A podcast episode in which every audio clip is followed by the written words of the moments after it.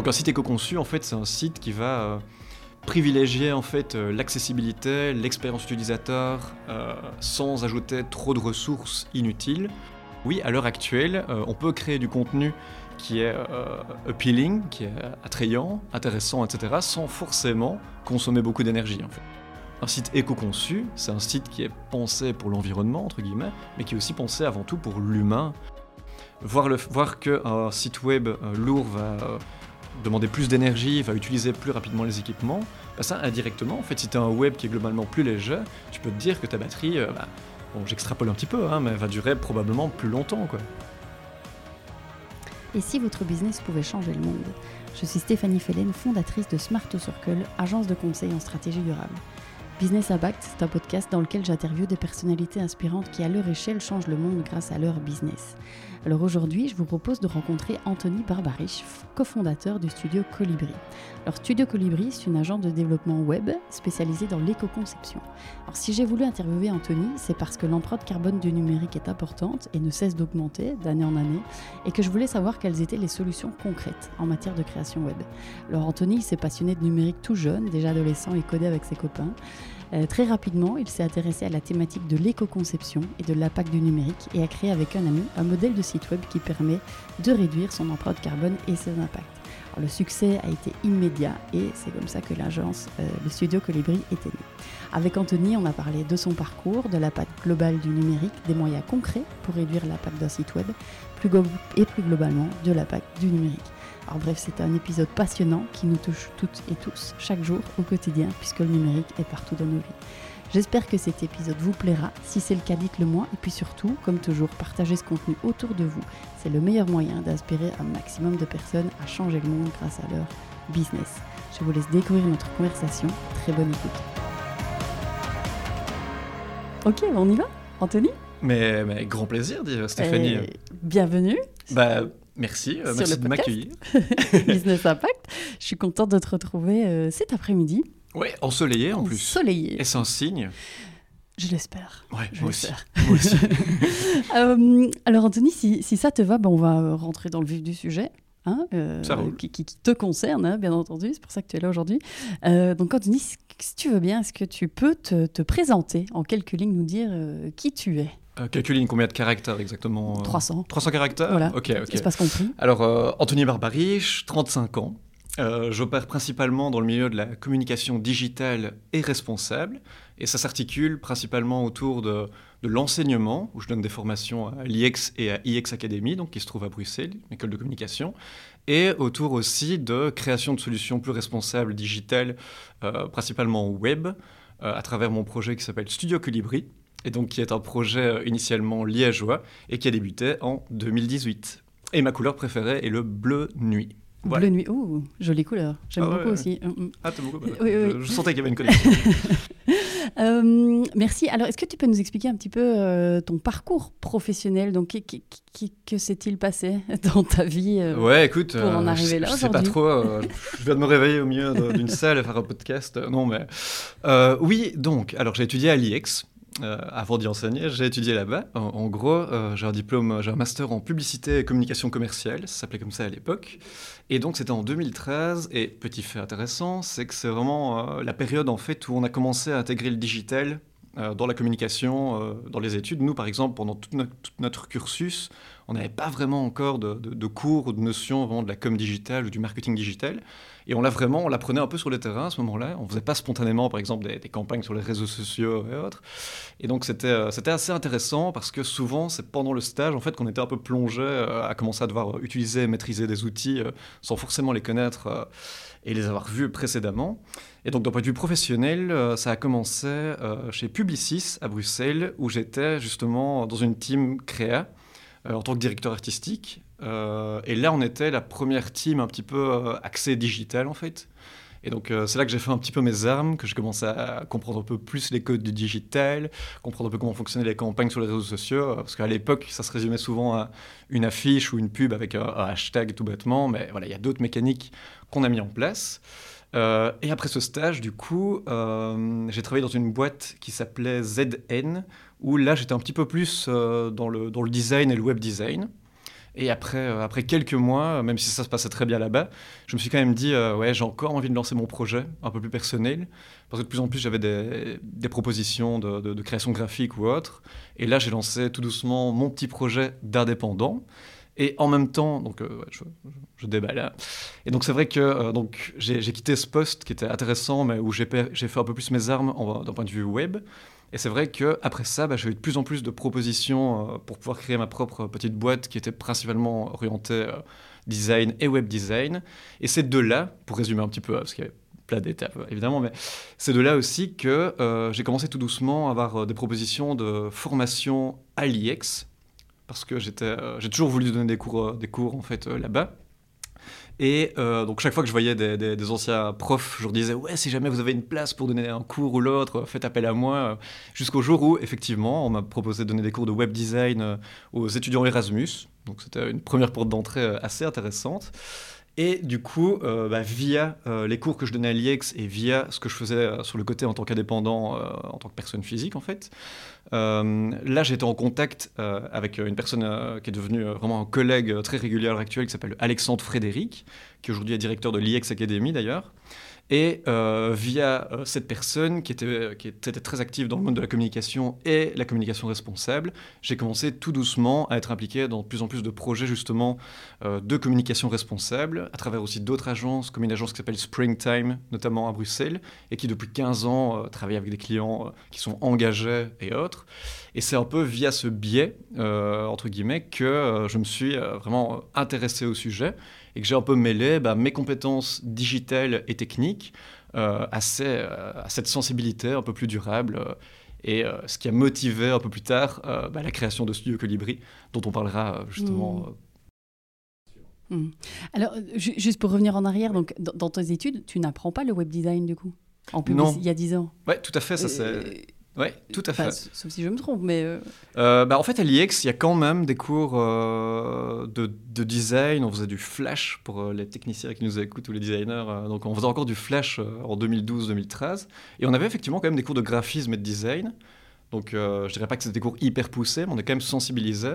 Mais c'est vrai qu'avant ça, j'ai quand même fait un an à Léon Litroclet, ici à Liège, HEPL en fait, où là, j'ai fait un an d'écriture multimédia. Et c'est là en fait que j'ai rencontré euh, quelqu'un qui voulait aller à l'IEX mais n'avait pas réussi l'examen d'entrée et du coup faisait un an là-bas en tant qu'élève libre pour pas perdre son temps. Et là je me suis dit ah ouais en fait je me suis renseigné sur l'école et je me suis dit ouais ça ça me convient vraiment bien. Mais donc je suis arrivé là déjà en ayant des bases euh, en développement web et en design, enfin une année hein, simplement. Mmh. Euh, là-bas et aussi ouais, par passion quand j'étais plus jeune aussi très tôt en fait je me suis vachement intéressé à toutes ces technologies du net du net je parle vraiment comme un boomer ces technologies de l'internet euh, le 3 fois W. Voilà, le 3 fois W, c'est ça. Mais euh, non, en fait, oui, j'avais un petit bagage euh, là-dedans. J'avais vraiment beaucoup de, de, passion aussi. Et même quand j'étais à l'IEX, en fait, j'étais dans le cercle des étudiants. Et quelque part, c'était un peu mon premier taf aussi dans le web, parce que c'est moi qui m'occupais de mettre à jour le site web, créer les affiches pour les événements, tout ça. Oui, parce qu'il y a quand même deux métiers, et on va en reparler par après plus en détail, hein, mais il y a le design et puis il y a le code. Toi, tu, tu sais faire les deux Ou tu, Ouais, bah, ouais, très bonne question et c'est assez paradoxal, mais c'est très intéressant en fait euh, de parler de ça. Effectivement, j'ai un peu baigné dans les deux directement. Euh, quand on était, quand j'étais, je me rappelle quand j'étais tout petit, on, je sais pas pourquoi dans ma bande de potes, on était fasciné par le fait de créer des sites web sur nos passions. J'avais un pote qui avait créé euh, un site sur Dragon Ball Z hyper répertorié. Euh. moi, j'avais fait mon propre Skyblog euh, avec mon propre code. Tu vois, c'était un truc. Mm.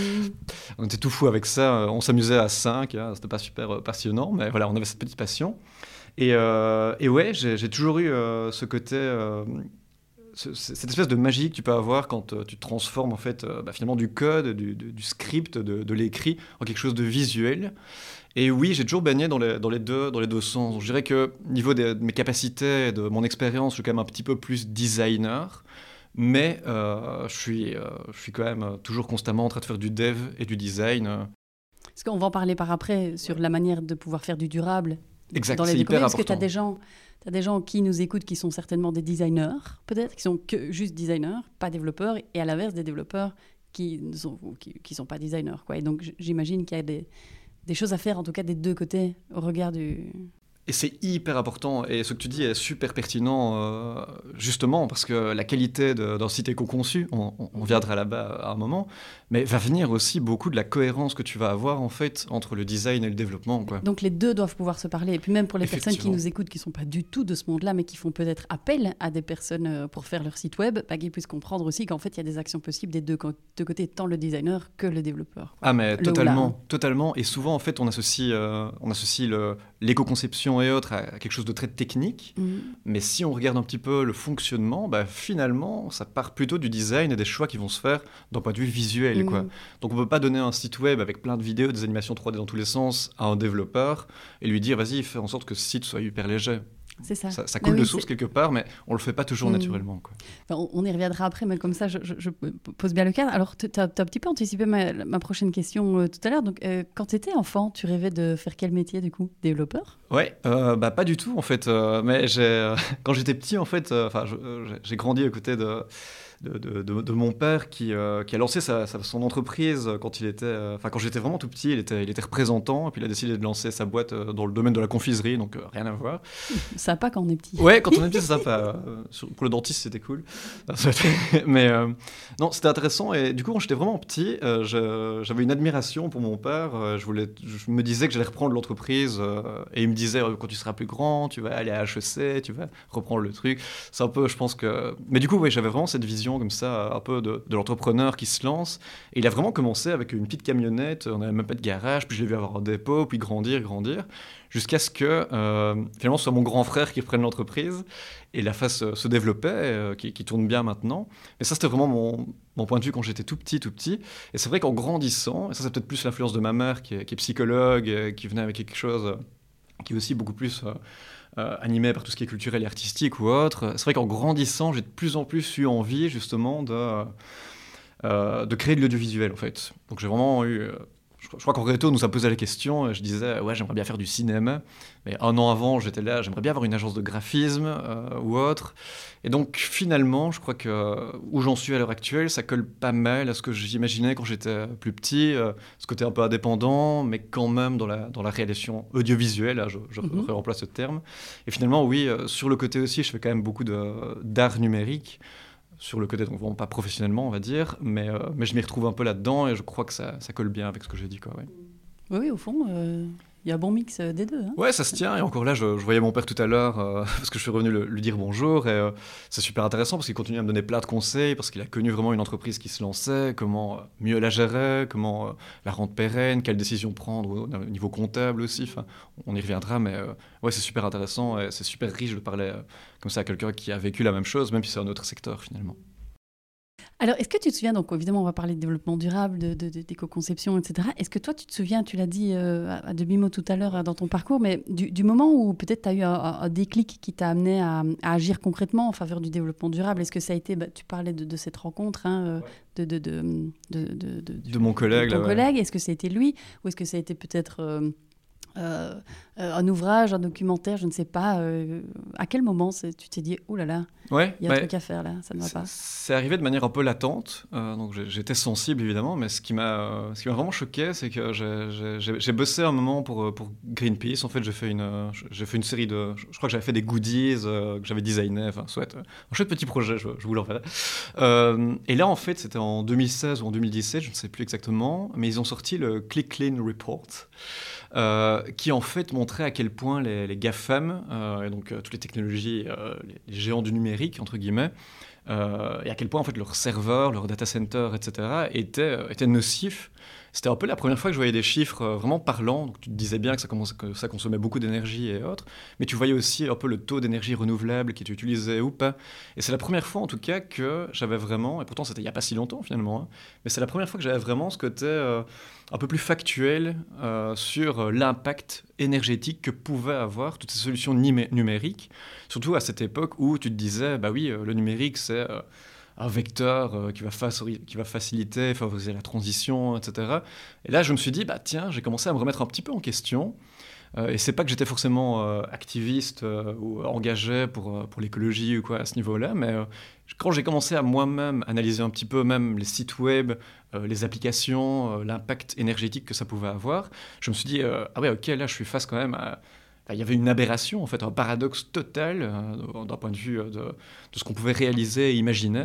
Quand, j'en parlais aux gens, quand je disais, tu sais qu'un site, ça consomme de l'énergie, tu sais qu'un mail, ça peut avoir un certain poids, les gens étaient là, ouais, non, c'est vrai que je, je m'en doutais, mais en fait, et, quand tu analyses un petit peu les chiffres et que tu regardes ça, tu te dis, non, en fait, c'est c'est pas possible, il faut informer les gens, il faut les sensibiliser, il faut en parler.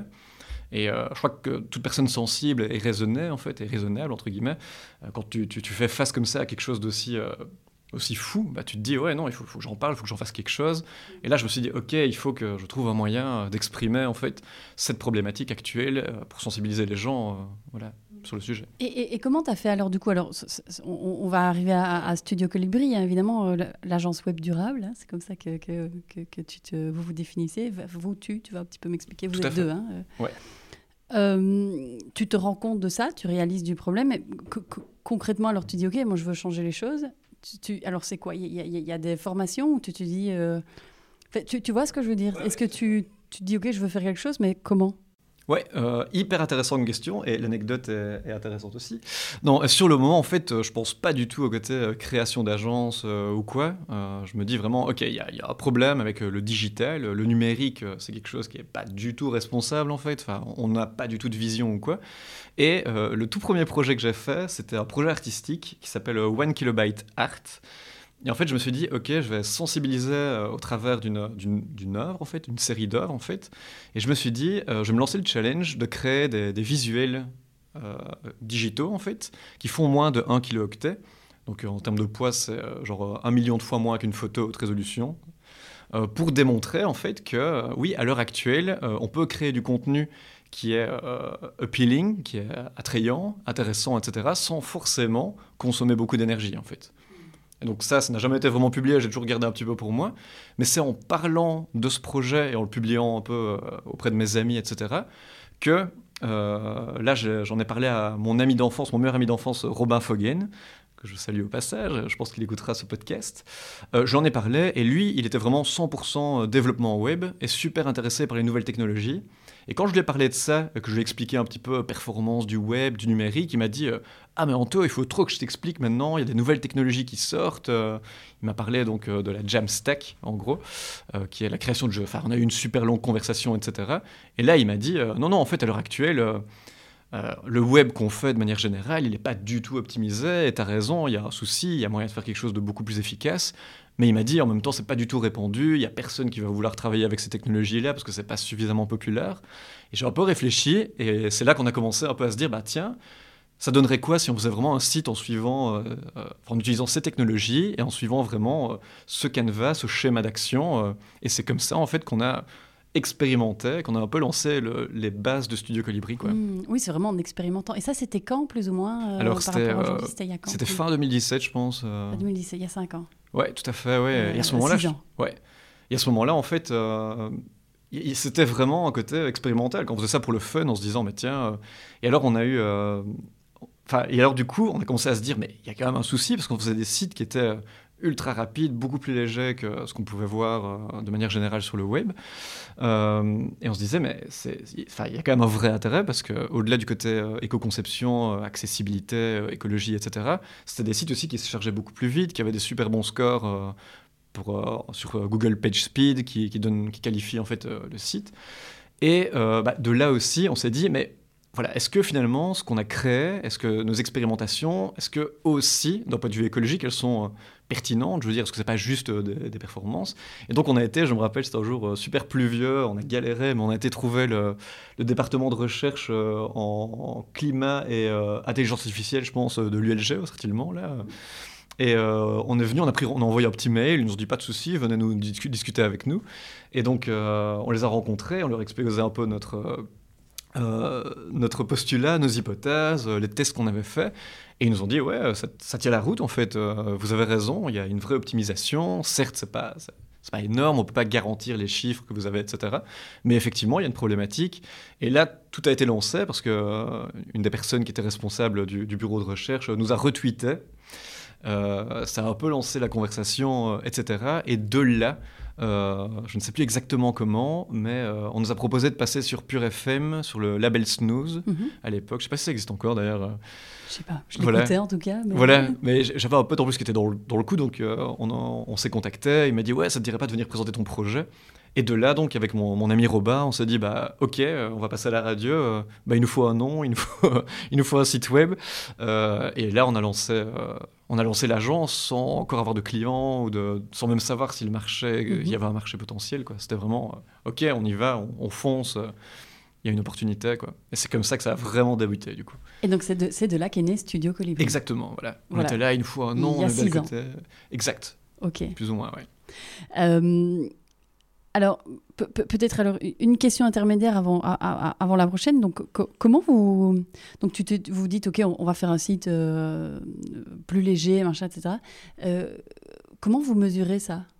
Du coup, à, à part la rapidité, mais tu vois, te dire, euh, je fais une analogie Ouais, de- sûr, bête et méchante, euh, je, veux, je fais des tartes aux pommes, bah maintenant je vais faire une tarte aux pommes durable. Ok, je vais prendre des producteurs peut-être locaux, je vais peut-être prendre du bio, tout ça, donc je peux mesurer les kilomètres. Soit je prends une pomme qui a fait 300 km, soit, soit je prends une pomme qui a fait 2 km. Tu vois, co- comment vous, vous, avez, vous pouvez mesurer ça?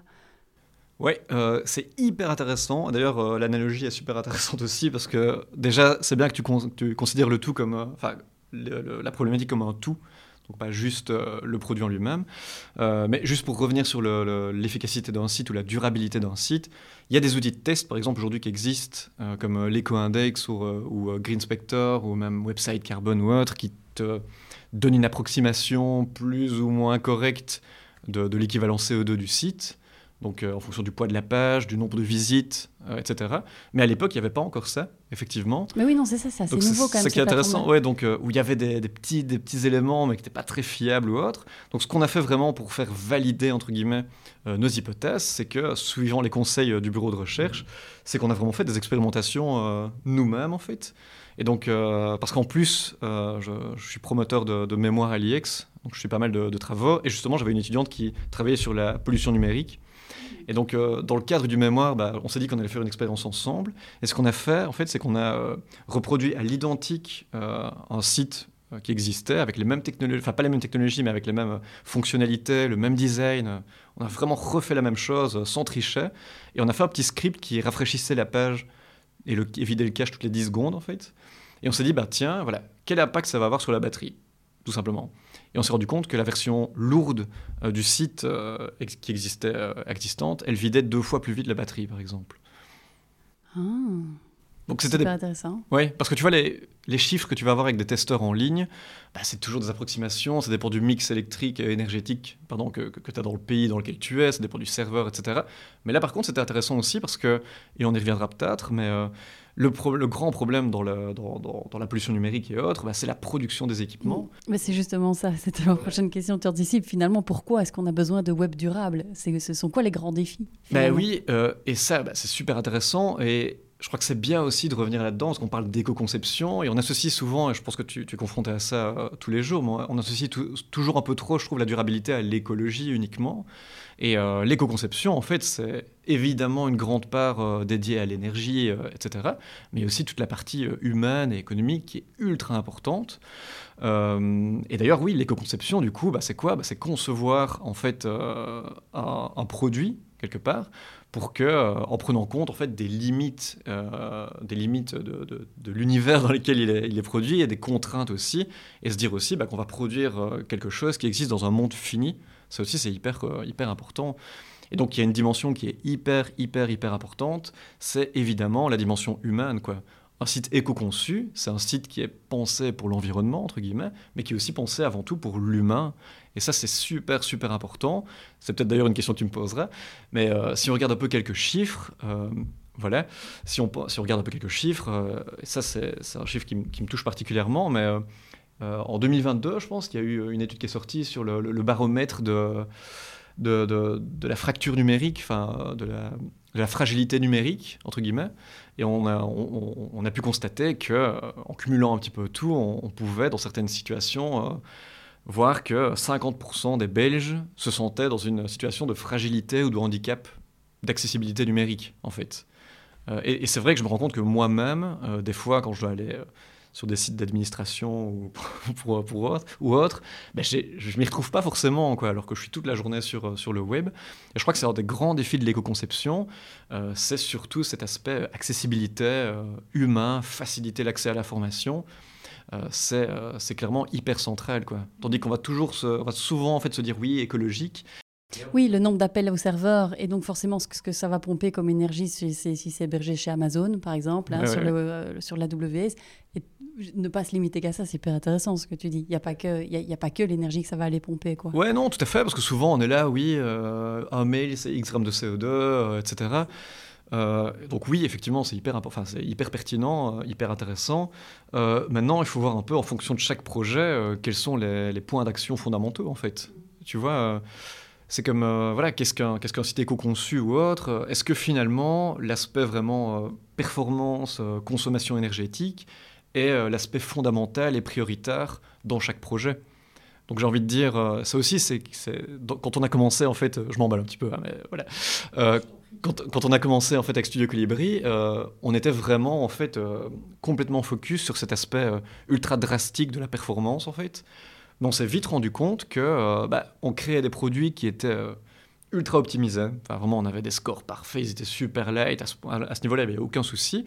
Mais, euh, on se disait, mais on s'est vite rendu compte que bah, parfois, en fait, la plateforme qu'on utilisait ne donnait pas assez de flexibilité aux personnes qui utilisaient la plateforme pour communiquer correctement. Et finalement, bah, un site web, c'est quoi? C'est un moyen de communication. Et ce moyen de communication bah, doit permettre d'atteindre certains objectifs, doit permettre de délivrer certains messages. Et si on est trop strict parfois, excuse-moi, si on est trop strict parfois en termes d'égo-conception, bah, peut-être on ne va pas permettre en fait à la plateforme d'exprimer les émotions, les messages et d'atteindre les objectifs qu'on avait initialement. Quoi. Hmm. Donc c'est pour ça qu'il ne faut pas être non plus trop drastique dans un des piliers, j'ai envie de dire, de la durabilité. Hmm.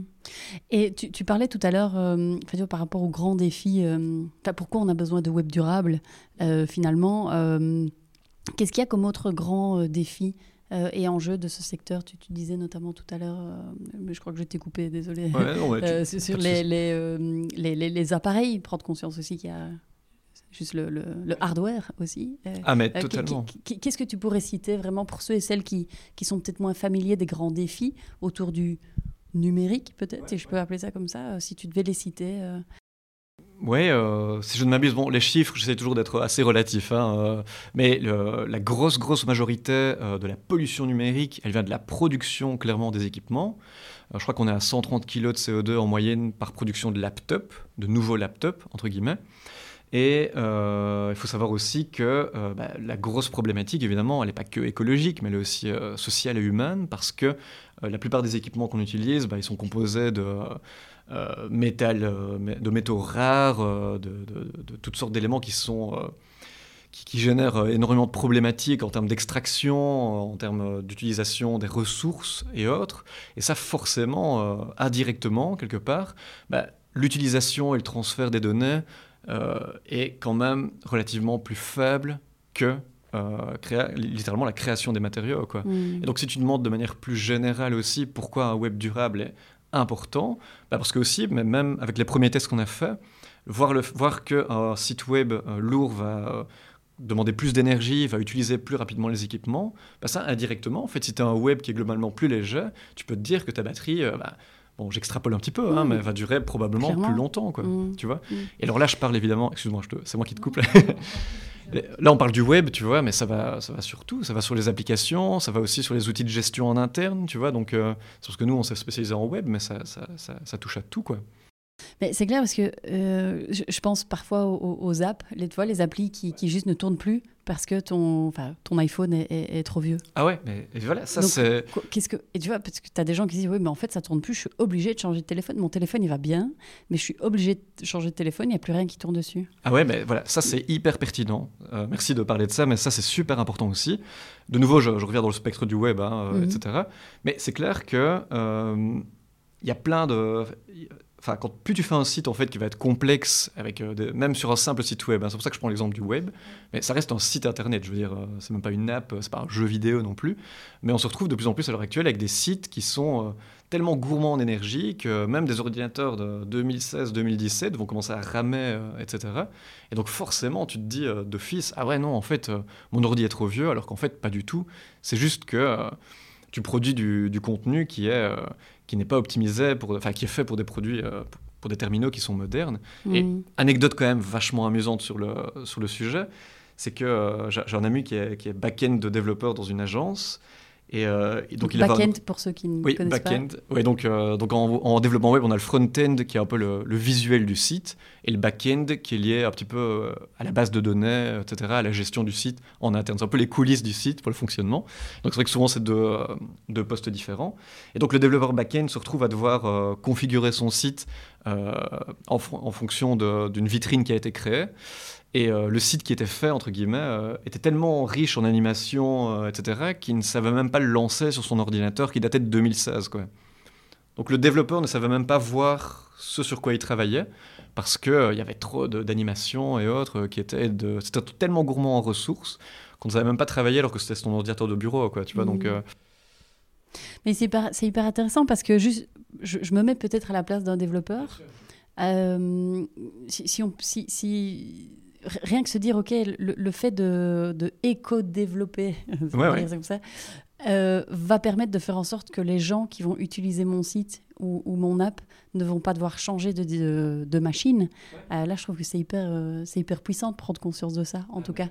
Euh, l'impact que ça a. Mais, totalement, totalement. Euh, et euh, c'est ça aussi une des grosses problématiques, c'est que souvent les gens qui développent des sites web, moi, ou, bah, développent des sites web pour des gens qui sont dans le milieu de la com ou dans, dans le milieu du digital ou qui connaissent au minimum le digital, quoi. Tu vois, donc c'est souvent en fait on développe des solutions pour des gens qui sont déjà euh, un, peu, un petit peu, en tout cas de manière même indirecte, dans cette solution. Quoi. Mais si, si de base, en fait, tu travailles dans un bureau toute la journée, bah, tu as d'office, a priori, un ordi plus ou moins récent ou quoi, et tu te rends pas compte, en fait, que la plupart des gens qui vont aller sur ton site web euh, sont déjà pas sur un ordinateur, sont surtout sur euh, un smartphone, par exemple, et n'ont peut-être pas non plus un device qui va être compatible avec ce que tu crées, quoi, tu mmh. vois. Donc, donc c'est ça qui est hyper important, effectivement, c'est que et même parfois, je vois des sites web dont, euh, dont, le fond, on pourra en parler un peu plus tard, c'est intéressant, dont le fond euh, va vraiment parler d'écologie, par exemple. Mais c'est un site qui est euh, ultra attrayant, avec des animations, des vidéos dans tous les sens.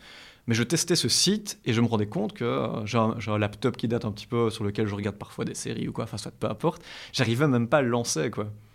Alors que tu vois, finalement, les gens qui seraient peut-être le plus touchés par, euh, mmh.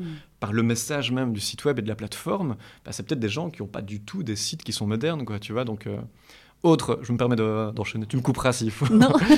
Mais autre, euh, autre élément super intéressant, c'est que toutes les agences web, par exemple, disent toujours, nous, on développe mobile first.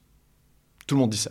Tout le monde dit ça, sauf que dans la réalité, honnêtement, et pour avoir euh, parcouru euh, des, dizaines d'agences, il n'y a rien à faire quand on présente euh, les produits et les projets, et c'est normal, parce que tout le monde est là en train d'analyser un peu le, les éléments. Bah, la grande majorité des agences, en fait, ne travaillent pas du tout en mobile first. On arrive, on montre ce que ça monte sur l'ordi, et puis on adapte au mobile. Mais c'est vraiment complètement paradoxal parce qu'en fait, on est vraiment. les gens qui vont sur le site, c'est en général en fonction du, du projet et de l'audience, évidemment. Hein, mais on est à 60-70% de visites sur mobile et tu développes un site sur desktop et du coup tu, tu mets plein d'éléments pour rendre le truc super graphique, etc. Mais en mobile, finalement, bah, tu as une petite image, un peu de texte, c'est totalement suffisant. Quoi. Donc si mm. déjà on se disait de base on fait du mobile, si ça marche sur mobile, après on fait une version OK sur desktop, si on le faisait vraiment, je veux dire, hein, j'insiste parce que franchement c'est pas du tout d'application, bah, ça changerait déjà beaucoup de choses. Quoi. Alors, je voudrais euh, une petite question sur, euh, sur, sur euh, par rapport à toi, ton approche. Donc, toi, c'est venu donc, de vos discussions, etc., il y a six ans, par conviction, intérêt. Est-ce qu'il y a eu, par la suite, est-ce que tu vois une demande grandissante des clients euh, qui demandent peut-être des sites éco-conçus Ou est-ce que ça a été plutôt, plutôt à l'inverse de dire voilà, je propose des sites éco-conçus, comme, comme le, mon histoire de tarte aux pommes, quoi. Toi, te dire bah, en fait, je propose des tartes aux pommes euh, durables, oh, bon, ok, ça va, je prends. Ou est-ce que tu as des gens qui disent arrêtez un peu avec vos tartes aux pommes euh, du bout du monde, j'aimerais bien des tartes aux pommes durables c'est, Tu vois ça un peu dans quel, dans quel sens, toi? Ouais, bah en fait, quand on a commencé et quand on a eu une, une exposition média quand même importante, on a été au JT sur RTL TVI, je pense. On a eu à peu près des interviews dans, dans tous les les, Mhm. tous les médias, je pense. Euh, là, en fait, c'est les gens qui se sont dit, ah, mais, euh, mon site, en fait, je vais un peu le checker, tiens, on en est où? Et qui ont commencé à se dire, ah ben, ce sera un chouette, euh, un chouette plus. Euh, On a vraiment eu plein de contacts et de demandes, un peu par curiosité aussi parfois. Euh, mais c'est vraiment, là je pense que la plupart des gens, en tout cas c'est parce qu'ils se sont dit, ah tiens, j'ai jamais pensé à mon site ou à mes solutions digitales. Mais par contre, ça c'est vrai que c'est intéressant, depuis, euh, je dirais, depuis deux ans, euh, on commence à recevoir dans les cahiers des charges euh, bah, vraiment une note sur euh, qu'est-ce que vous comptez mettre en place, par exemple, pour que le site soit plus léger, plus responsable. Et ça, oui, avant, on ne l'avait pas du tout. Et maintenant, il y a même des, KPI, hein, donc euh, des indicateurs de performance, entre guillemets, qui sont directement liés à ça. Et on a, euh, généralement, c'est assez vague, donc à nous de proposer, mais on a même déjà eu des clients qui nous disaient notre site doit faire, enfin, la page moyenne doit faire moins de 400 kilooctets, il faut utiliser absolument des police systems. Donc, il y a vraiment, en tout cas, comme tu le dis, en tout cas, je crois qu'il y a vraiment, en tout cas, une, une sensibilisation euh, euh, à ce niveau-là. Euh, on le voit en tout cas dans les offres qu'on reçoit, quoi. Enfin, dans les Et, et- tu, tu parles de KPI, euh, une entreprise qui voudrait, qui, qui décou- tu vois, qui nous écoute, qui découvre un peu, euh, qu'est-ce qu'elle pourrait suivre comme KPI pour son site? Euh, bah, Si elle devait en suivre un. euh, Ouais, euh, bah, déjà simplement, elle pourrait, euh, elle pourrait décider euh, si elle va sur le site euh, EcoIndex. Tu as, une notification de A euh, à F comme le. Comme pour les produits, quoi. Comme pour les produits, voilà, tout à fait. Comme, comme pour les pâtes. Et, euh, et, et l'agence, enfin le, le, le partenaire euh, ou autre, pourrait nous demander voilà, on aimerait un site qui est au moins EcoIndex B. euh, ou on aimerait un site qui a ce score-là sur Website Carbone, par exemple, ou, Mhm.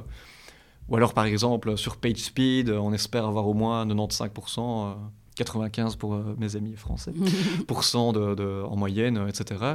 Et euh, bon, pour parler, on, en revient- on y reviendra après, certainement, mais euh, pour parler d'accessibilité aussi, parfois on nous demande, euh, le site doit absolument passer les normes euh, WCAG, etc., etc.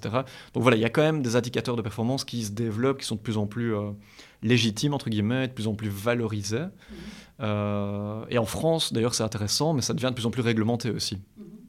Donc, euh, on y reviendra après. On y reviendra après. Non, mais vas-y, je t'en Oui. prie. hein. Ben, ça, c'est intéressant aussi parce que euh, je pense que si on commence aussi à recevoir des, enfin, voir des cahiers des charges, des briefings dans lesquels il y a des vraies demandes en termes d'éco-conception, c'est aussi parce qu'en fait, euh, et là je parle de la France, mais euh, tout doucement, ils introduisent en fait des espèces de chartes à respecter pour les institutions officielles.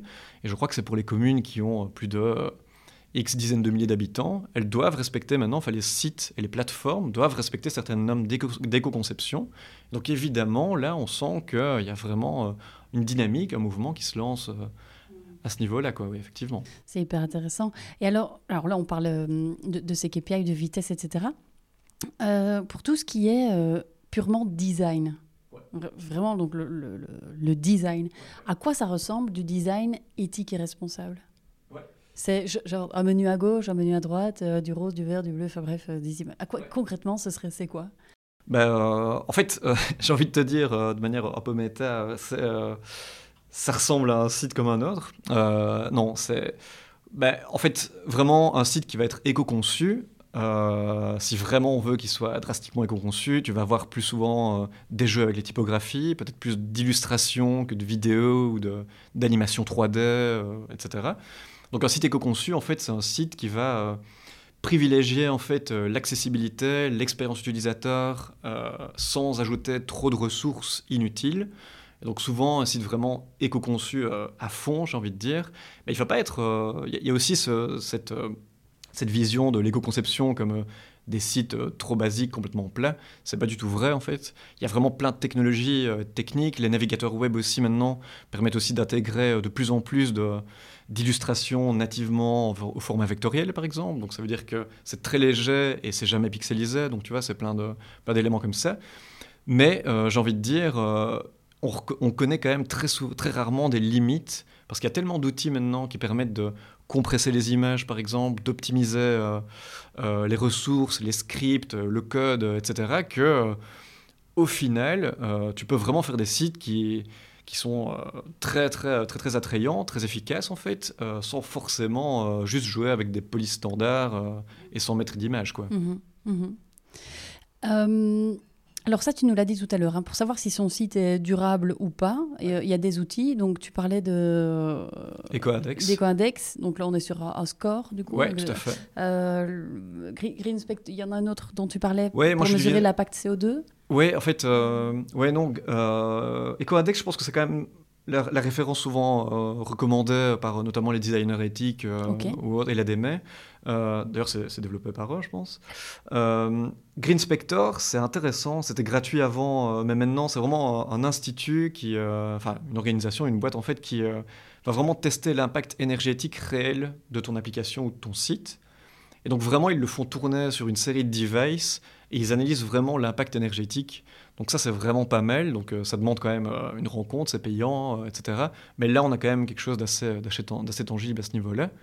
Euh, je, veux aussi mentionner évidemment l'Institut du numérique responsable, qui est hyper actif. Enfin, vraiment, ils font, quand même du, super bon boulot. On a donc leur site web, c'est easy-be euh, pour les retrouver, etc. Et on a notamment Olivier Vergains que j'ai croisé à moult reprises euh, dans les conférences ou autres. Que j'ai interviewé sur le podcast d'ailleurs. Ah bah, bah voilà, bah génial, bah, qui, qui lui est super calé sur le sujet. Et donc eux aussi bah, font des audits. Euh, on peut faire partie du, on peut être membre aussi euh, de, de- de l'institut. Il y a un label aussi derrière tout ça. Donc euh, ça aussi évidemment, euh, un vrai audit fait entre guillemets par des professionnels et manuellement, si je peux dire, bah, ça aura toujours plus de valeur évidemment que quelque chose qu'on va faire en 5 minutes en ligne. Même si ça peut déjà être des indicateurs euh, assez intéressants. Quoi.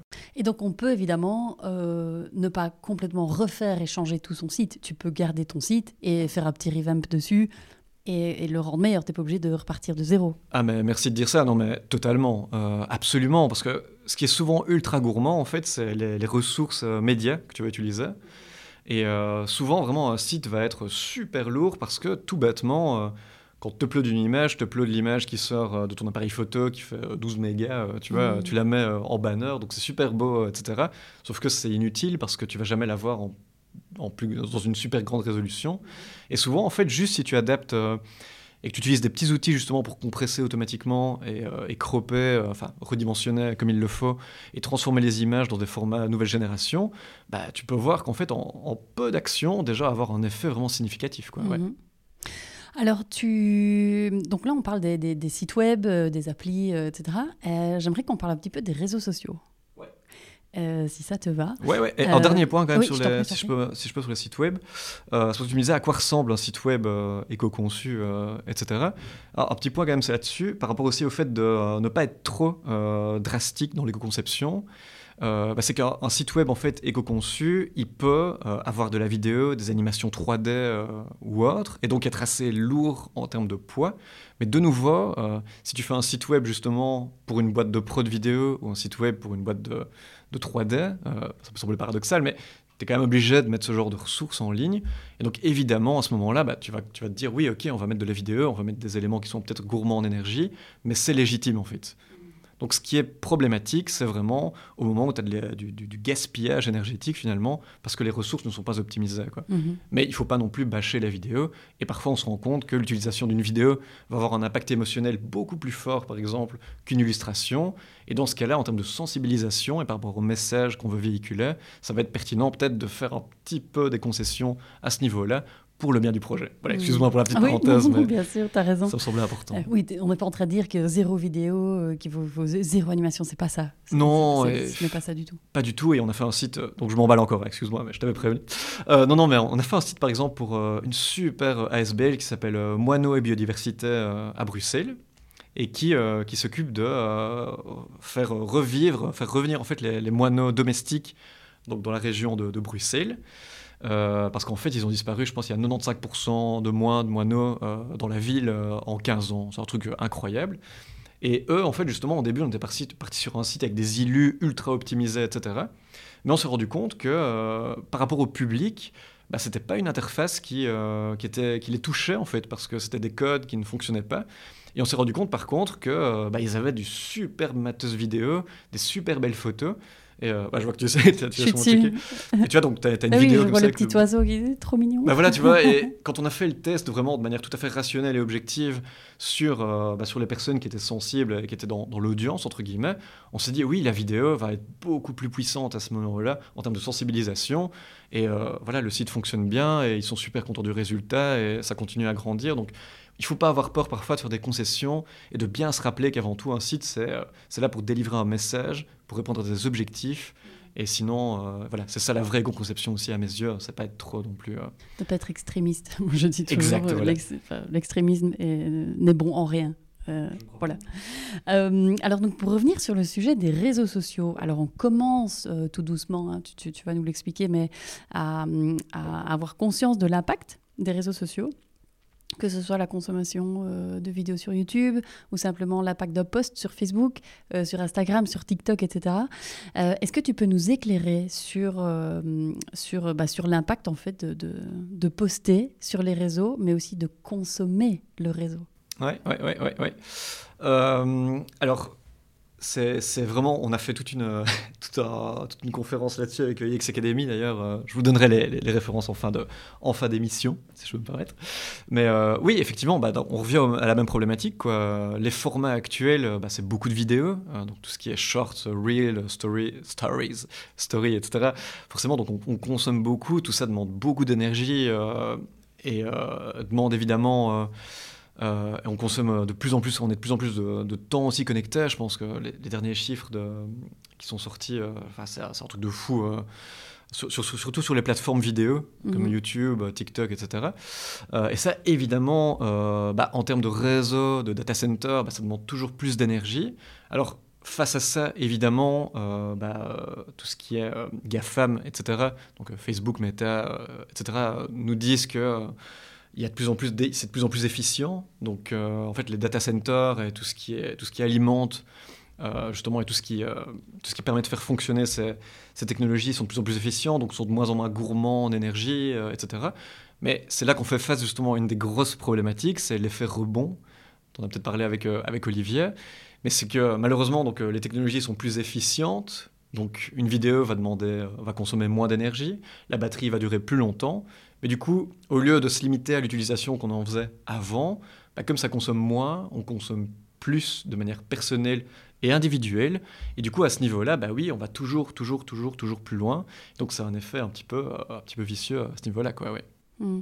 Et alors, donc, en termes de consommation, est-ce que euh, est-ce que tu as quelques chiffres en tête sur, euh, euh, je sais pas moi, si, si, si je regarde là maintenant euh, un reel ou euh, une vidéo sur TikTok, euh, grosso modo, euh, qu'est-ce que ça a comme impact? Des chiffres pour m'en parler, j'en ai pas vraiment, Mhm. pour te dire, parce que je dis, ça évolue tellement, tellement Eh oui. rapidement. Mais ce que je sais, ce que je peux te dire, c'est que, en tout cas, tout ce qui est, tout ce qui est vidéo, ça représente. C'est ça le pire. hein. Oui, ça représente, mais vraiment euh, so- 70%, je pense, vraiment de, de la consommation et de, de, de, de l'effet, entre guillemets, néfaste. Ça vient vraiment de la vidéo, quoi, ouais. En de manière générale. Et c'est tout ce qu'on consomme maintenant, donc euh, c'est un peu complexe.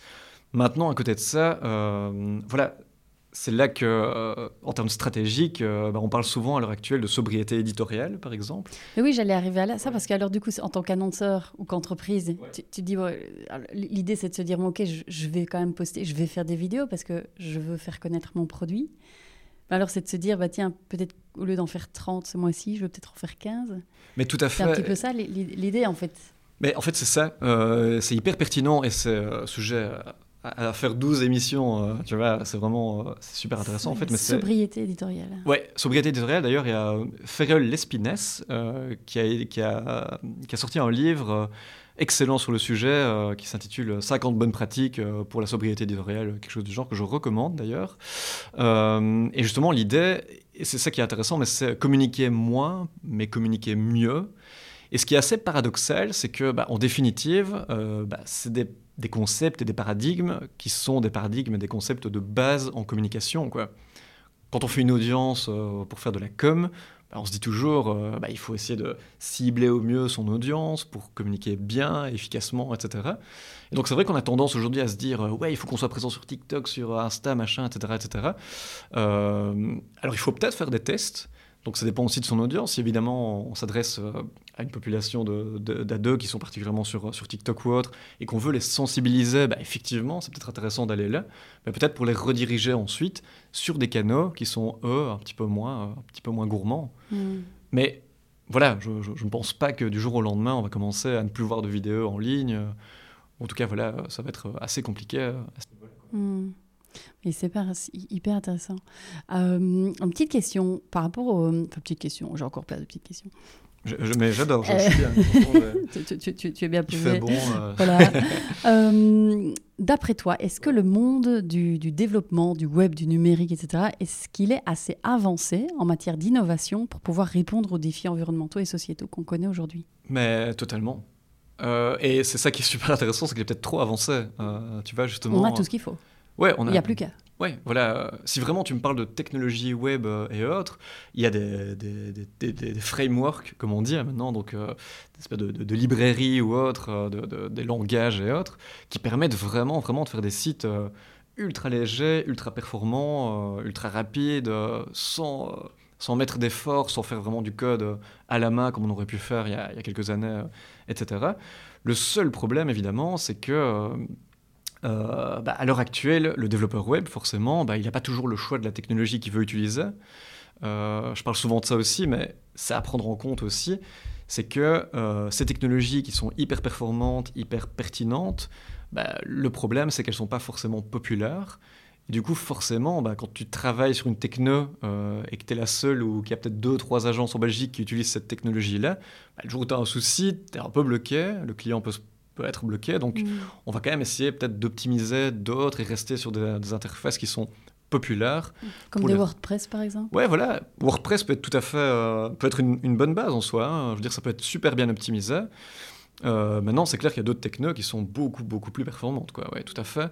Mais comme je le dis, il y a la contrainte de la, de la popularité et donc de la flexibilité que ça offre. Mais tu as aussi la contrainte de temps. Donc euh, je pense que tout développeur, en définitive professionnel, euh, est tout à fait capable de, faire des sites super éco-conçus. Mais c'est clair que euh, si, si tu as deux jours pour faire une landing page et que tu as la possibilité d'utiliser des librairies toutes faites, des plugins, etc., bah oui, tu vas pas commencer à tout développer à la main manuellement. Mhm. Donc c'est pas forcément la faute du développeur si, si parfois un site est lourd ou autre, ou si une agence parfois produit des sites qui sont un peu lourds, c'est souvent plutôt un problème de contexte. Euh, de, ressources, de budget, de timing, euh, etc. Mm. Parce que je pense que tout développeur signerait à demain pour faire des sites euh, qui sont performants, évidemment. alors justement, est-ce que d'après toi, les développeurs web aujourd'hui sont assez formés et conscientisés au sujet? Je, pense que oui, honnêtement, de, de c'est un peu bizarre de répondre n'étant pas non plus 100% enfin développeur, mais de, toutes les personnes que je rencontre et que j'ai rencontrées, le, on a toujours évidemment en tête de faire le site le plus performant possible, le plus efficace possible. Mais comme je le disais, et c'est ce que j'entends tout le temps, c'est euh, là par contre, ouais, on s'est pas pris la tête, on a utilisé ce plugin-là, on a utilisé cette librairie-là. Euh, donc oui, euh, je pense que c'est peut-être pas au niveau des développeurs qu'il y a un travail à faire en termes de conscientisation. c'est peut-être plus en amont en fait. Au niveau des donneurs d'ordre. Oui, je pense aussi à ça. Même, c'est comme on le disait au début de la discussion. Hein, est-ce que finalement les designers sont conscients que euh, beaucoup de choix au niveau du design vont impliquer euh, les ressources et euh, vont avoir des implications en termes de développement. Tu vois, on se rend pas toujours compte quand on fait un, design, par exemple, que parfois un, bête carousel qui prend 5 minutes à faire dans Figma va demander, parce qu'il y a une fonctionnalité un peu spéciale, va demander 3 jours de travail au développeur pour faire quelque chose qui aurait pu être remplacé par une autre technique. Donc je pense que plus il y a de discussions, plus le développeur en fait le ou la développeur évidemment est, impliqué euh, en amont, en fait, bah, plus tu vas avoir une, une, une, plateforme, une solution qui va être performante et, performante et cohérente. Quoi, ouais. Euh, alors, pour revenir un petit peu sur Studio Colibri, euh, est-ce qu'il y a un événement ou un fait auquel tu t'attendais pas du tout depuis que, as, que vous avez fondé Studio Colibri Si tu prends du recul un petit peu sur les six dernières années? Ouais, je, je, pense vraiment que c'est l'engouement qu'il y a eu d'un coup, au début et, les premiers mois du, lancement, vraiment, on, on, a été sollicité par tous les médias. Quand je dis tous les médias, c'est enfin se retrouver comme ça.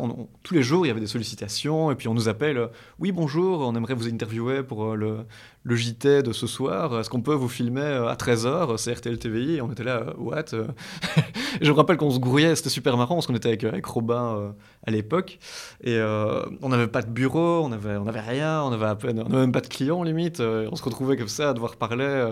chaque fois qu'on devait montrer aussi des, des, références, on avait juste notre site expérimental qu'on avait fait. Donc ça, c'était assez, assez étonnant et, euh, quelque part, bah oui, je pense que ça, je pense que l'air de rien, euh, et c'était ça le but du projet à la base, c'est que je, crois qu'on a quand même un petit peu sensibilisé aussi euh, les personnes qui produisent du contenu, qui produisent des sites, mais aussi autres qui, vont, qui vont un peu plus loin, sur le sujet, quoi. Et se dire simplement, bah tiens, ce qu'on fait finalement, est-ce que c'est performant, est-ce que c'est pertinent, est-ce que ça répond à certaines normes? Donc je pense que déjà, si simplement, à l'heure actuelle, euh, on voit dans les, dans les cahiers des charges et les briefings qu'il y a quand même une petite conscientisation. Je pense que déjà, à ce niveau-là, on a un petit peu réussi notre, notre objectif. Quoi, mm. euh, c'est quoi votre plus gros défi aujourd'hui avec euh, Studio Colibri? Ouais, alors il y a un défi externe, un défi interne, j'ai envie de dire. je crois que le plus gros défi, c'est la pérennité. de manière générale, c'est de pouvoir fournir, donc pour nos partenaires avec qui on travaille, eh ben, c'est de pouvoir fournir des outils qui sont pérennes, ça, c'est un vrai défi, j'ai envie de dire, d'un point de vue un peu plus technologique. Donc des outils qui sont suffisamment flexibles pour euh, exister dans le temps, et donc pas à chaque fois devoir nous appeler pour faire une petite modification ou autre. Au début, on, utilisait ça, donc c'était un peu compliqué, mais qui reste performant. Quoi. Donc évidemment, là, on commence vraiment à avoir des process qui fonctionnent bien, etc. Et ça, c'est super intéressant. Donc maintenant, on a vraiment un workflow qui fonctionne bien, et on peut travailler justement avec des WordPress qu'on va bien fine-tuné pour avoir quelque chose de vraiment nickel. Vous je vous enverrai quelques références. Donc ça, c'est intéressant. Donc, donc pérennité au niveau de ce qu'on fournit. Et aussi, euh, un autre défi, bah forcément, je pense que c'est le cas de, de, beaucoup d'institutions ou d'agences qui sont, comme nous, euh, engagées, entre guillemets, bah, c'est euh, en termes de viabilité de l'entreprise. Là, on est voilà, dans, beaucoup de réflexions sur sous quel statut existait, en fait, est-ce qu'on est plus euh, une association? Est-ce qu'on est une vraie agence? Est-ce qu'on est une société? Est-ce qu'on est une coopérative?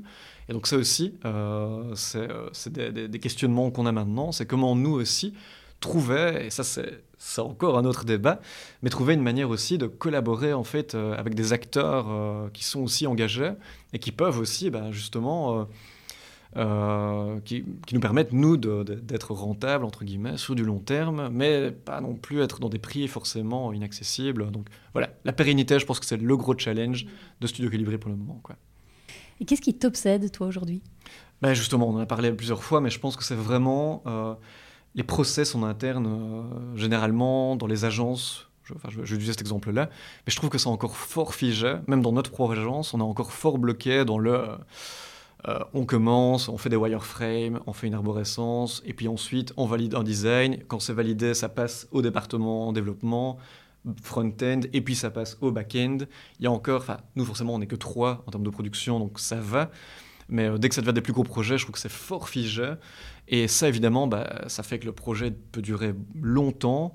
Et souvent, en fait, on n'identifie pas forcément des problèmes qu'on peut avoir donc dès le début, hmm. qu'on aurait pu éviter, en fait, euh, si, par exemple, une personne qui est plus qualifiée techniquement euh, était intervenue dès le début, en fait, dans la prise de décision. Et, donc voilà, je pense que essayer de trouver des modèles comme ça où il y a un petit peu plus de fluidité, euh, d'engagement de toutes les parties dès le début des réflexions, en fait, c'est quelque chose qui peut vraiment être super bénéfique, en fait, à tout point de vue. Donc voilà, bon, maintenant, chaque, chaque agent fonctionne différemment, mais nous, on essaye vraiment d'être comme ça, un mm. petit peu plus flexible. Et je pense qu'aussi, impliquer de plus en plus euh, nos partenaires et nos clients en fait dans, la création, dans le processus de, validation, ça nous aide énormément aussi. Donc plutôt que de vraiment recevoir un briefing, attendre trois semaines, réenvoyer un élément, attendre les feedbacks, les adapter, ce qu'on essaye de faire maintenant, c'est passer beaucoup plus de temps en fait avec nos clients pour co-créer et co-valider en fait les directions. Et ça aussi, c'est euh, des processus qui m'obsèdent en fait, c'est mmh. comment aller un peu plus loin dans cette dynamique un peu plus flexible. Quoi. Euh, alors maintenant, j'aimerais te demander de bien vouloir sortir ta boule de cristal. On en a parlé tout à l'heure. Euh, si, euh, alors, première question, d'après toi, qu'est-ce qu'il faudrait pour drastiquement révolutionner cette industrie et la rendre durable? Eh, On y a déjà un peu répondu en fait, et malheureusement, je crois que c'est les réglementations. quelque part, là en France par exemple, il y a un marché qui s'est ouvert énormément, tout simplement parce que d'ici 2025, même 2024, je pense, il y aura vraiment euh, des lois, comme on a vu pour le, RGPD, par exemple. Donc, c'est arrivé en 2018, je pense, qu'il y a eu mhm. vraiment euh, quelque chose de, figé sur le sujet. on a vu toutes les entreprises commencer à s'inquiéter euh, et à mettre en place toutes sortes de, systèmes. Ici, c'est clair qu'au moment où ça rentre dans la loi et que tu te dis, OK, je risque. Enfin, j'ai des conséquences un peu plus réglementaires, entre guillemets, bah oui, tu te dis, là, il faut que, faut que je m'y mette, quoi. Donc, ça, je pense que ça peut faire ouais, je t'écoute, oui. Et donc, est-ce que tu penses que dans 10 ans, tout le web sera durable? Ben, C'est une très bonne question. Euh, en fait, ce qui est intéressant pour répondre à ça, c'est qu'un euh, web durable, quelque part, c'est un web efficace. Et donc, concrètement, c'est ça qui est paradoxal, en fait, c'est presque... des fois, je me dis, c'est quand même fou qu'on en soit arrivé à devoir faire, à parler même d'éco-conception, parce que l'éco-conception, en gros, c'est juste faire des sites efficaces vraiment, hein, si on pense comme ça. Euh, euh, et donc, quelque part, j'ai envie de dire, bah oui, si euh, simplement on, veut faire des sites qui sont plus performants, même si on ne pense pas à l'écologie, à l'accessibilité, mais si on veut des, scores de performance marketing élevés, bah, simplement, tu vas faire des sites qui indirectement sont déjà un peu éco-conçus quelque part, parce que c'est lié à la performance, à l'expérience utilisateur. Donc les sites, et ça je le vois, sont de plus en plus éco-conçus indirectement, quelque part, parce que les agences prennent de plus en plus ça en considération. Et forcément, quand tu vois des chiffres qui sortent sur le sujet, tu te dis, mais moi aussi, je veux, je veux avoir des bons scores PageSpeed. Mm. Et même des plateformes euh, toutes faites, hein, euh, des plateformes comme euh, Squarespace ou quoi, pour, ne citer que, bah, mettre de plus en plus en avant. En fait, c'était un peu le problème à l'époque, c'est que c'était des plateformes qui étaient lourdes, qui n'étaient pas bien référencées, etc. Mais même ces plateformes évoluent pour justement qu'elles soient plus performantes. Quoi. Donc, je crois que le web va évoluer avec quelque chose de plus en plus optimisé en tout cas. Mais l'autre problème, justement, c'est que euh, le web aussi euh, est de plus en plus rapide. Donc euh, la 5G, les technologies, etc. qui arrivent, bah, vont faire en sorte que on ne verra plus la lenteur des sites web, enfin de moins en moins. Donc on va avoir des sites qui vont être plus performants, qui vont accepter de plus en plus de, vidéos, etc. Donc on va pouvoir optimiser de plus en plus. Mais le web sera, le transfert de données en tout cas, elle va être de plus en plus volumineux. Quoi. Mhm. Donc, Sans compter l'impact de l'intelligence artificielle. Voilà, tout à fait. Et euh, juste pour revenir là-dessus, euh, les critères, en tout cas, d'éco-conception bah, vont certainement évoluer. Peut-être qu'aujourd'hui, on se dit qu'une page éco-conçue, elle doit faire moins de 400 kilooctets. Bah, dans 10 ans, on parlera peut-être qu'elle doit faire moins de 1 giga. Mhm. Tout simplement. Mhm. Et comme je te dis, c'est le problème de l'effet rebond, en fait. Euh, c'est que c'est plus efficient, du coup, on se permet plus. Et au lieu de rester là-dessus, bah, on va toujours mettre... c'est ça donc, euh, donc est-ce que ce sera plus durable? Oui et non, tu vois, j'ai envie de dire. Optimiser, oui, mais plus lourd, oui aussi. Quoi. Est-ce que toi, tu es optimiste pour l'avenir quant aux enjeux climatiques? Bah ouais, je suis toujours de, nature optimiste, euh, certainement. Donc, euh, tous les rapports qui passent, forcément, ne sont pas toujours hyper, hyper rassurants. Mais, mais ici, ouais, j'essaie en tout cas d'avoir un discours plutôt positif qu'alarmant. Euh, je crois qu'il ne faut pas rentrer non plus dans, toute forme euh, de, d'agressivité ou de violence, même si voilà, c'est clair qu'on a besoin de révolution, euh, on en a besoin clairement. Mais je pense que ça crée plus de, clivage qu'autre chose, d'être parfois trop, extrême, trop extrême. Et donc je pense que par, par le dialogue positif, on arrivera certainement plus à des résultats aussi impactants. Et donc je reste optimiste même si c'est dur encore à l'heure actuelle. Mais oui, restons dans, de l'optimisme et euh, dans de la bienveillance, entre guillemets. Alors, une dernière question. Euh, si tu avais une baguette magique, tu ferais quoi? Euh, bah déjà, je crois que je ne l'utiliserai pas à titre personnel parce que je crois qu'à coup de baguette magique, on a eu tendance souvent à dérégler un peu les systèmes. Et je pense que des, pirouettes et des tours de magie, justement, euh, on en a vu assez dernièrement encore. Et je crois qu'on a surtout besoin de beaucoup de réalisme à l'heure actuelle. Et donc, euh, pas plus trop de magie, mais de l'action réaliste. Euh, alors Anthony, j'ai deux dernières questions, de vraies dernières, parce que je dis que c'est la dernière, c'est pas vraiment la dernière, de vraies dernières questions que je pose toujours aux invités du, du podcast. La première, c'est euh, bah, suite à voilà, euh, tout, tout, tout, tout, cet échange, euh, si tu devais donner un seul conseil aux auditeurs, aux auditrices qui nous écoutent pour, pour rendre leur business plus durable, ce serait quoi? L'auto-authenticité. Alors je dirais, euh, voilà, donc euh, oui, essayer d'être authentique, transparent. Et quand je dis auto-authentique, c'est aussi savoir se prendre du recul par rapport à ce qu'on fait. Euh, et donc oui, rendre son business plus durable, ben, c'est surtout savoir prendre du recul, savoir mesurer aussi où on en est concrètement, voir ça aussi dans un tout faire un véritable bilan d'un point de vue externe. C'est pas toujours facile en fait de, de se faire juger de manière extérieure euh, et aussi se dire euh, donc je donne plusieurs trucs bon désolé euh, voilà c'est un peu le jeu aussi mais ça aussi c'est important il n'y a pas de souci à ne pas être parfait directement voilà soyez transparent et il vaut mieux en fait si vous faites une action sur votre site web par exemple donc c'est une bonne chose mais ne pas surcommuniquer sur un seul élément euh, de toute votre stratégie RSE, par exemple. Peut-être que sur le reste, il y aura des petits soucis. Et comme je le dis, mais oui, mais euh, dites où vous en êtes, ce que vous avez mis en avant, mais soyez transparent, quoi. L'honnêteté, il n'y a pas de souci. Avoir un site super énergivore, c'est pas grave, pas de souci. On le sait, on va évoluer. Et donc voilà, l'honnêteté et la transparence, ça paye toujours. Et dernière, dernière question, est-ce que tu aurais euh, un livre, peut-être une conférence, un podcast, je ne sais pas, une vidéo euh, que tu as vu, lu, écouté récemment, qui t'a marqué, que tu pourrais nous partager? Oui, euh, bah, j'ai plusieurs éléments, mais déjà on en parlait tout à l'heure, mais je pense en termes de lecture, je vous, conseille vivement euh, de, lire et de vous intéresser au magazine euh, Imagine, justement, qui, se lance en coopérative euh, juste maintenant, là, début septembre. Je ne sais pas quand sortira le, podcast. et donc, donc, ils existent depuis plus de 15 ans maintenant et ils traitent toujours de sujets, donc écologie, société, relations nord-sud. Et moi, c'est vraiment. ça a été un des premiers clients de Studio Colibri d'ailleurs. Et du coup, depuis, je, je les suis activement, je les lis activement. Et. C'est du vrai journalisme, c'est de la slow press, donc c'est du vrai journalisme profond. Et ce qui est super intéressant, c'est qu'ils sont eux-mêmes confrontés, en fait, en termes de communication, en termes de contenu aussi, bah, euh, euh, à, cet aspect du euh, bah, être présent numériquement, être présent d'un point de vue digital, en termes d'information et de contenu, tout en étant engagé.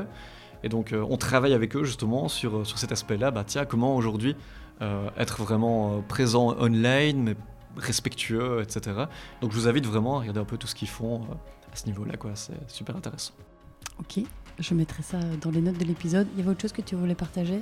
Euh, Ouais, euh, bah, un autre événement. Il y a un événement intéressant que, que je vous invite. Euh, si vous êtes intéressé par justement tout ce qui est communication responsable, événements durables, enfin oui, communication durable, etc., il y a justement un podcast qui vient d'être lancé par l'IEX Academy, euh, et qui traite en trois versions en plus euh, de la communication responsable, vraiment le sujet qu'on vient d'aborder aujourd'hui. Et euh, il y a notamment des, super invités comme mon ami Thomas Wansard de Neo Solutions, qui lui est vraiment spécialisé en bilan carbone, etc. donc voilà, si vous voulez écouter un petit podcast pour vous mettre un peu dans le bain, je vous le recommande vivement. Super, je mettrai ça dans les notes de l'épisode. Alors, bah, Anthony, merci beaucoup. Comment est-ce qu'on peut te suivre ou suivre, enfin, où est-ce qu'on, est-ce que Studio Colibri est dans l'Internet Et dans l'Internet Écoute, euh, on, a poussé le jeu à fond, on n'a pas de site, euh, on n'a rien, euh, on n'imprime plus rien. voilà, c'est fini. On, existe dans, le, dans, dans, l'inconscient, en fait. Donc si vous pensez à nous, vous allez nous trouver quelque part, comme ça, au fond de votre esprit. quantique. Dans la ouais, c'est ça, c'est quantique, tu vois, on est là. Non, voilà, bah, on est... Comment on fait? Non, je crois que... Bah, studiocolibri.be Là, vous allez retrouver un petit peu tout. Et sinon, euh, on n'est euh, pas trop actif sur les réseaux, mais sur Facebook, euh, vous pouvez nous rejoindre. de temps en temps, je poste un petit truc ou l'autre quand même pour dire qu'on est là. Et sinon, Anthony Barbariche, tapez-moi, googlez-moi ou je ne sais pas quel écosier-moi mhm. ou autre. Et voilà, vous retrouvez un peu des informations sur mon parcours et autres. Ça marche. Et eh bien, Anthony, mille merci pour ton partage. Euh, c'était passionnant, j'espère et je pense, je suis à peu près sûre que ça va, euh, ça va parler aux, auditeurs, aux auditrices qui nous écoutent. J'espère que tu as passé un bon moment. Ben euh, ouais, c'était super chouette. content d'être aussi de retour aussi à Silver Square, ici à Liège, et en ta présence, de te rencontrer évidemment. Et avec grand plaisir, si vous voulez discuter un peu plus longuement, n'hésitez pas à me contacter.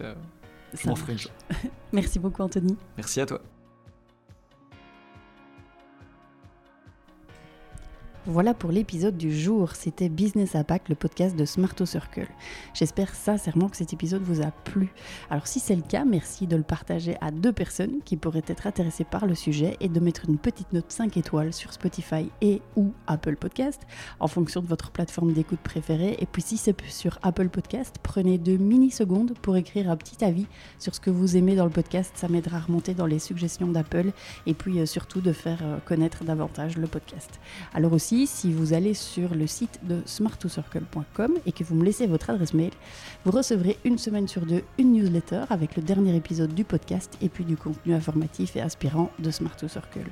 Et puis pour finir, eh bien n'hésitez surtout pas à me contacter. Je suis active sur LinkedIn et puis un petit peu sur Instagram. Il suffit de chercher Stéphanie Félène. Et si vous avez des besoins d'accompagnement pour votre entreprise, l'équipe de Smart2Circle se fera plaisir de vous rencontrer. Je vous embrasse. À très bientôt.